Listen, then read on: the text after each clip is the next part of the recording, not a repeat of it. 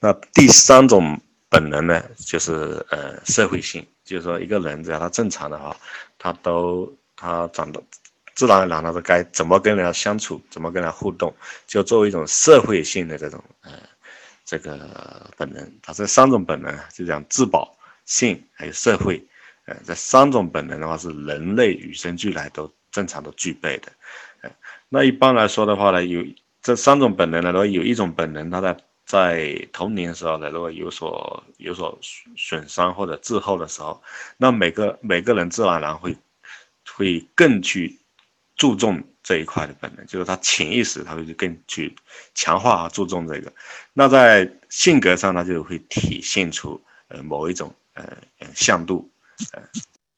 所以呢，这个本能呢，就像那个最。最被侧重的那个本能就叫做一个叫做优势本能，就是优先优先优势的意思。那折射在性格上的话，就是还是会就出现出一种三种，呃，同一个号码呢可能会有三种的这种，呃，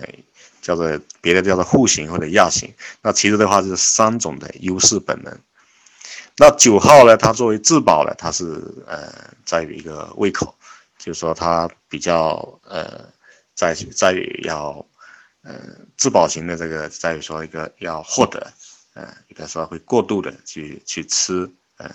也不仅是体现在吃上面，他比如讲说看电视剧啦，或者说呃吃零食的，待在家里这个做一些琐碎，哪怕是什么事不干或者睡觉什么的，他都会有有所过度，这个体现他的胃口。那在这个性爱的这个这一种的九号呢？呃，性爱这种优势本能的九号呢，它是一种融合，呃，他喜欢跟他这个呃伴侣的，他会以他的立场为立场，以他的喜好为喜好，完全的融合，希望能够跟他完全的融合在一起，好像成为像一体一样的。嗯，那如果是呃社社会这个呃优势本能的九号呢，他是呃比较喜欢参与，嗯，他是。呃，参与到某些社团、社会团体里面、群体里面，嗯，那这一个的话呢，这边讲一下的话是留个线索，呃，因为这一个户型的话，最好在主型格没有吃透之前，还有跟前面的这个侧翼翅膀，嗯，我是不主张大家去太多去研究，因为这样的话呢，一旦的话你九个主型格还没有粗线条没有吃透的时候，呃，你就去。这个肢节去去拎起来，那可能大家的这种接受能力会，嗯，宕机掉。嗯，这个就像画素描一样的，你肯定要画最粗的线条，最重要的线条，最后才去画这种细部细节。然后九号呢，他的性格的动态演变，嗯嗯，也就是说他的在呃压力状态下跟放松状态下的去向，或者说的在。性格成长跟性格凋零的方向的去向，嗯，那九号他在呃性格成长的方向呢，他是去到三号，因为我们知道九号他目标感不强，行动力不强，然后呢他不敢有自己的立场，然后呢总是呃害怕竞争，不喜欢竞争，那这些呢恰恰是三号的一个优点。那九号呢？如果讲他性格成长，他会体现出三号的这些特征出来，优点出来。那如果是在压力状态下，或者说他的性格凋零的时候，他会去到六号的一些缺点，比如讲呃不相信、焦虑、多疑，呃等等。接下来我们讲呃九号的这个现实应用。首先的话呢，作为九号的领导。现在我要加上一个词，家长，呃，就是说你作为九号领导或者说家长，你该如何注意自己？第一，一定要有主见，呃，九号呢，他过多有关注别人的这个立场和态度，所以呢，他往往会显得没有主见，决策呢很没有效率，很慢。第二呢，九号比较被动，所以呢，九号呢应该变得更主动。第三。九号的是没有轻重缓急的这个概念，他一定要事情呢一定要有重有轻，嗯，然后呢有急有缓，他懂得排序。九号呢，他往往是喜欢躲在人群之中哈，也就在人群里面最不起眼的那个，往往就是九号。所以呢，九号呢，他要呃敢于站出来，去面对这个冲突和竞争。还有呢，九号有的时候会优柔寡断一点，他要果断。作为九号领导要果断。然后呢，建议九号领导呢实现真正意义的目标管理。呃，有效的一个目标管理呢，它就有几个要素是很重要的。一个的话，它要有个实现，呃，因为九号很容易拖延，所以要设定实现这个目标完成的实现。第二个，呃，责任要到人，呃，是谁负责的，这要到人。第三个，要能够量化的尽量量化，实在不能量化的就细化。否则的话，这目标管理就很容易，嗯，效果被打折。还有九号的，他习惯他是总不愿意去展现个人的力量，所以这个也应该做一个呃改进，就是敢于去展现他个人的力量。好，接下来我们讲，呃，怎么样去领导一个九号，也就是你的团队里、你的下属里有了九号，该怎么样去呃呃用它。和领导他，嗯，通常适合九号的这个岗位类型呢，通常是那些呃已经程序化比较呃高的，就是说有的可以呃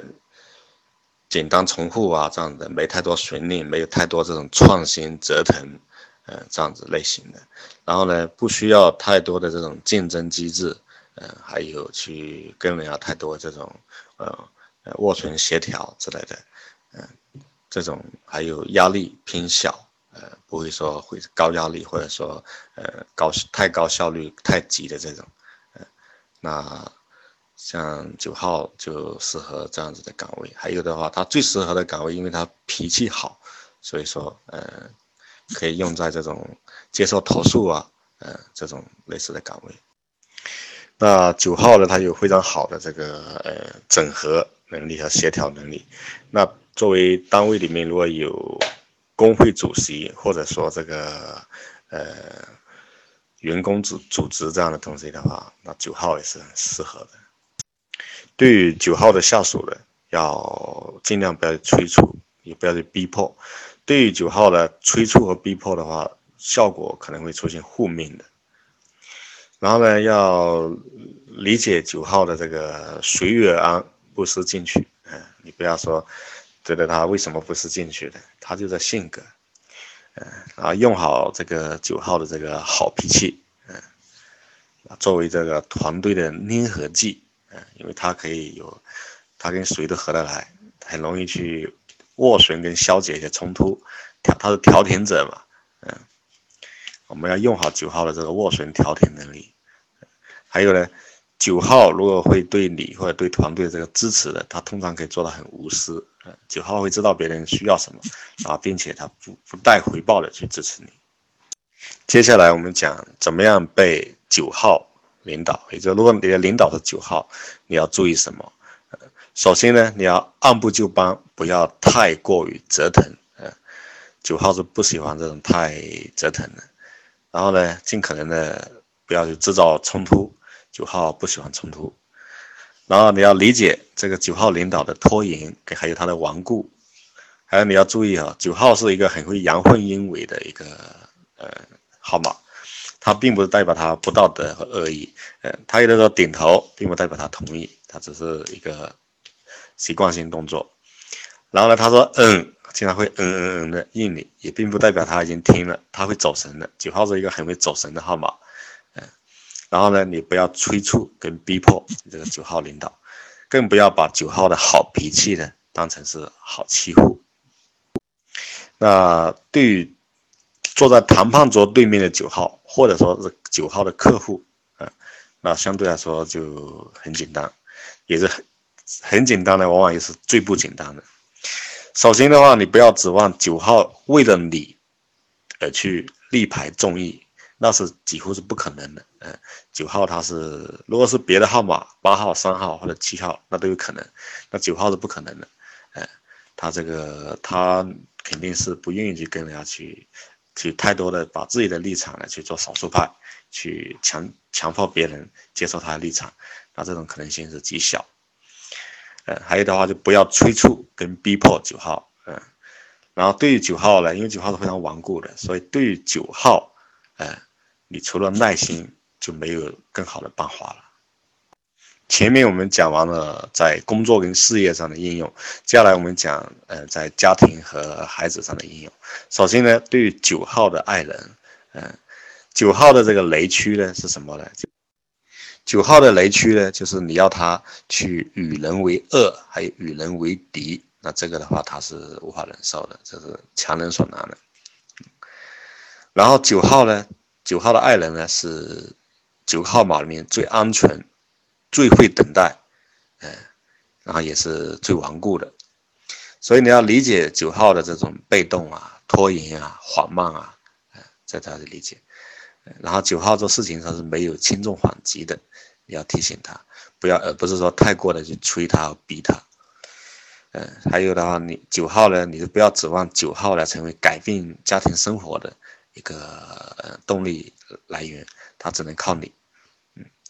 然后你要小心九号的这种被动攻击，因为被动攻击这个是会让人家气个半死的。九号的孩子哈，嗯，他的表现呢，往往就是听话，嗯，很听话，温顺，然后也很被动，嗯，还有就是会忍让，嗯，不爱跟他争执，然后呢比较迟缓，比较拖延，动作很慢。那对九号的孩子呢，尽量去少去指指责他，呃，也少去一些这种催促跟压迫，嗯，然后呢，因为九号呢总是小的时候是因为被这种忽略忽视了，所以他的性格会更消极。所以对九号的孩子呢，嗯，不要去轻视他、忽视他，而且要让孩子知道你对他的重视，嗯，还有呢，要多敦促。九号的孩子啊，让他自己去做一些决定，然后呢，会有意识的制造出一些语境，让九号的孩子呢，他常常可以体验到他的意境被接纳的那种喜悦。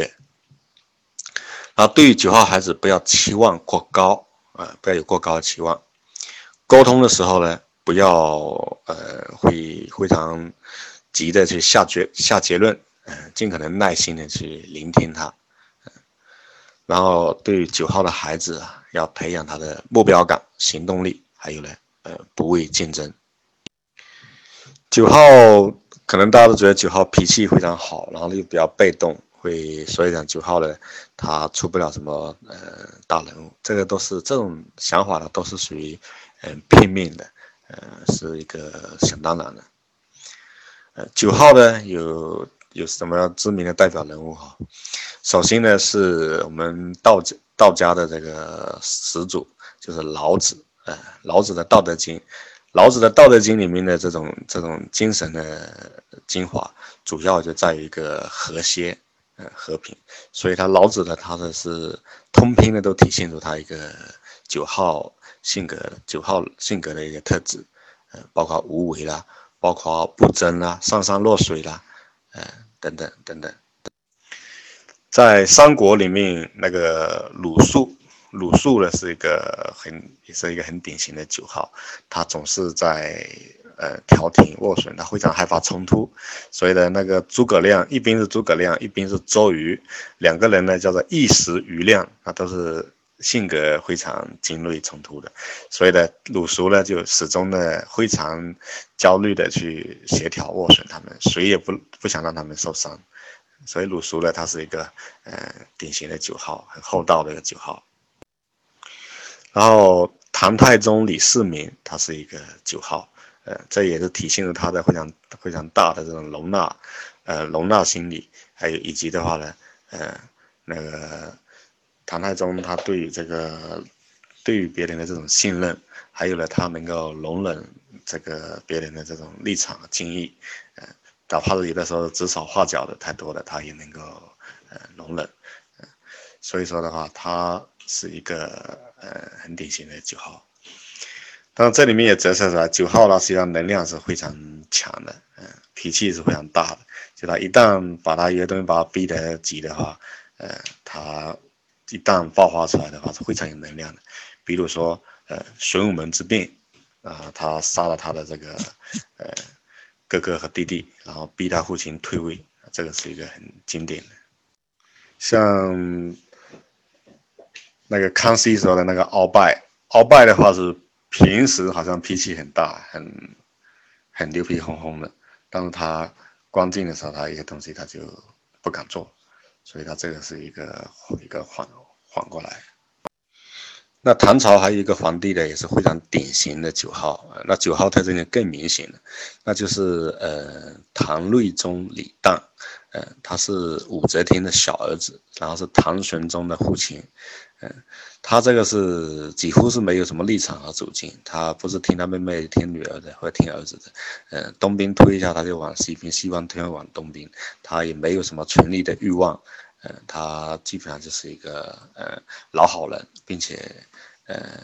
不贪图什么东西，也不争什么东西，非常典型的一个九号。印度的国父圣雄甘地是一个典型的九号，所以他采取的就是呃非暴力不合作，嗯，也就折射出九号的那个呃叫做被动攻击，我不生气，嗯，你们要你你们要迫害我要干嘛可以。我就是非暴力，我我我我自己我自己不吃饭，我自己不不做事情，难道还不行吗？我自己要静坐还不行吗？嗯，然后他也就是用他这种非暴力不合作态度呢，嗯，非暴力不合作这个运动呢，然后彻底的让印度脱离出大英帝国，最后独立了。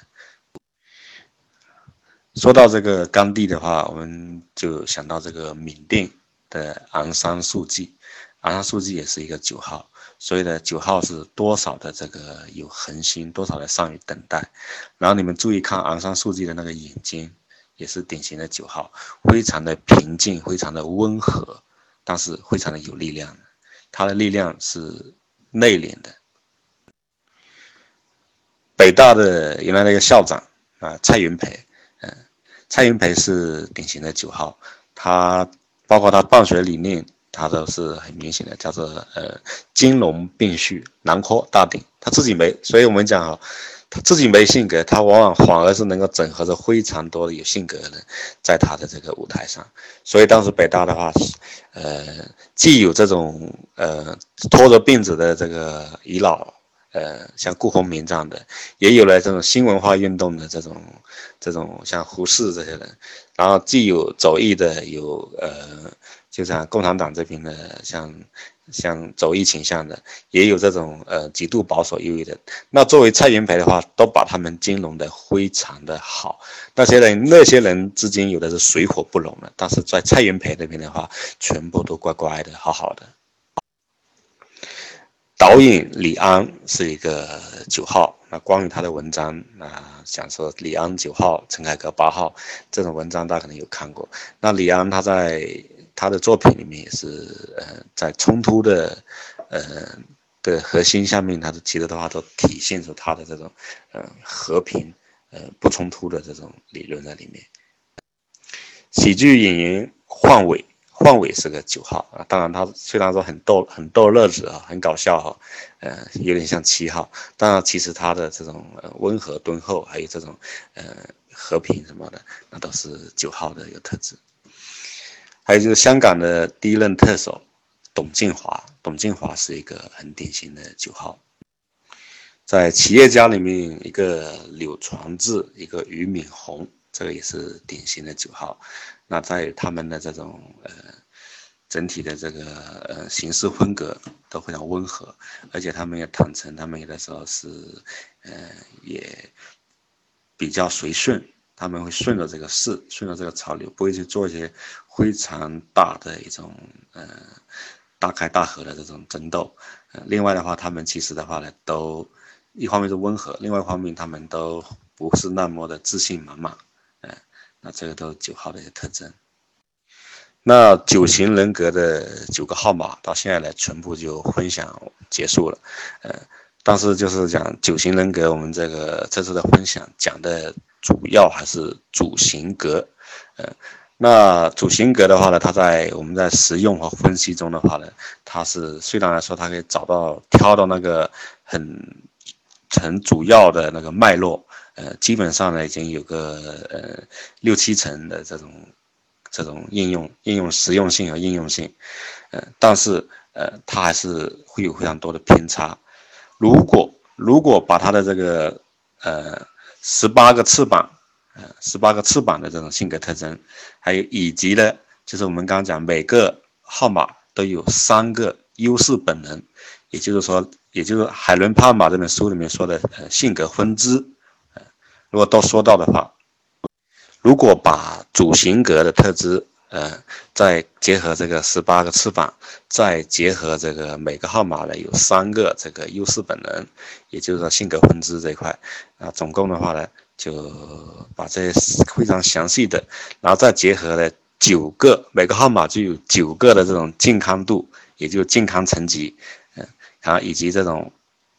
就是每个号码的这种成长凋零这个动态，把这些东西所有有机的整合起来之后，它的这种精准率就非常的高了。嗯，所以的话，我们九个号码到现在为止分享结束，但是仅仅这个都是一个属于基础的初级的，嗯，那更深度的呢，那大家还要一起的去深度学习。然后呢，一起收获和提高。那今天分享到这里结束了，拜拜。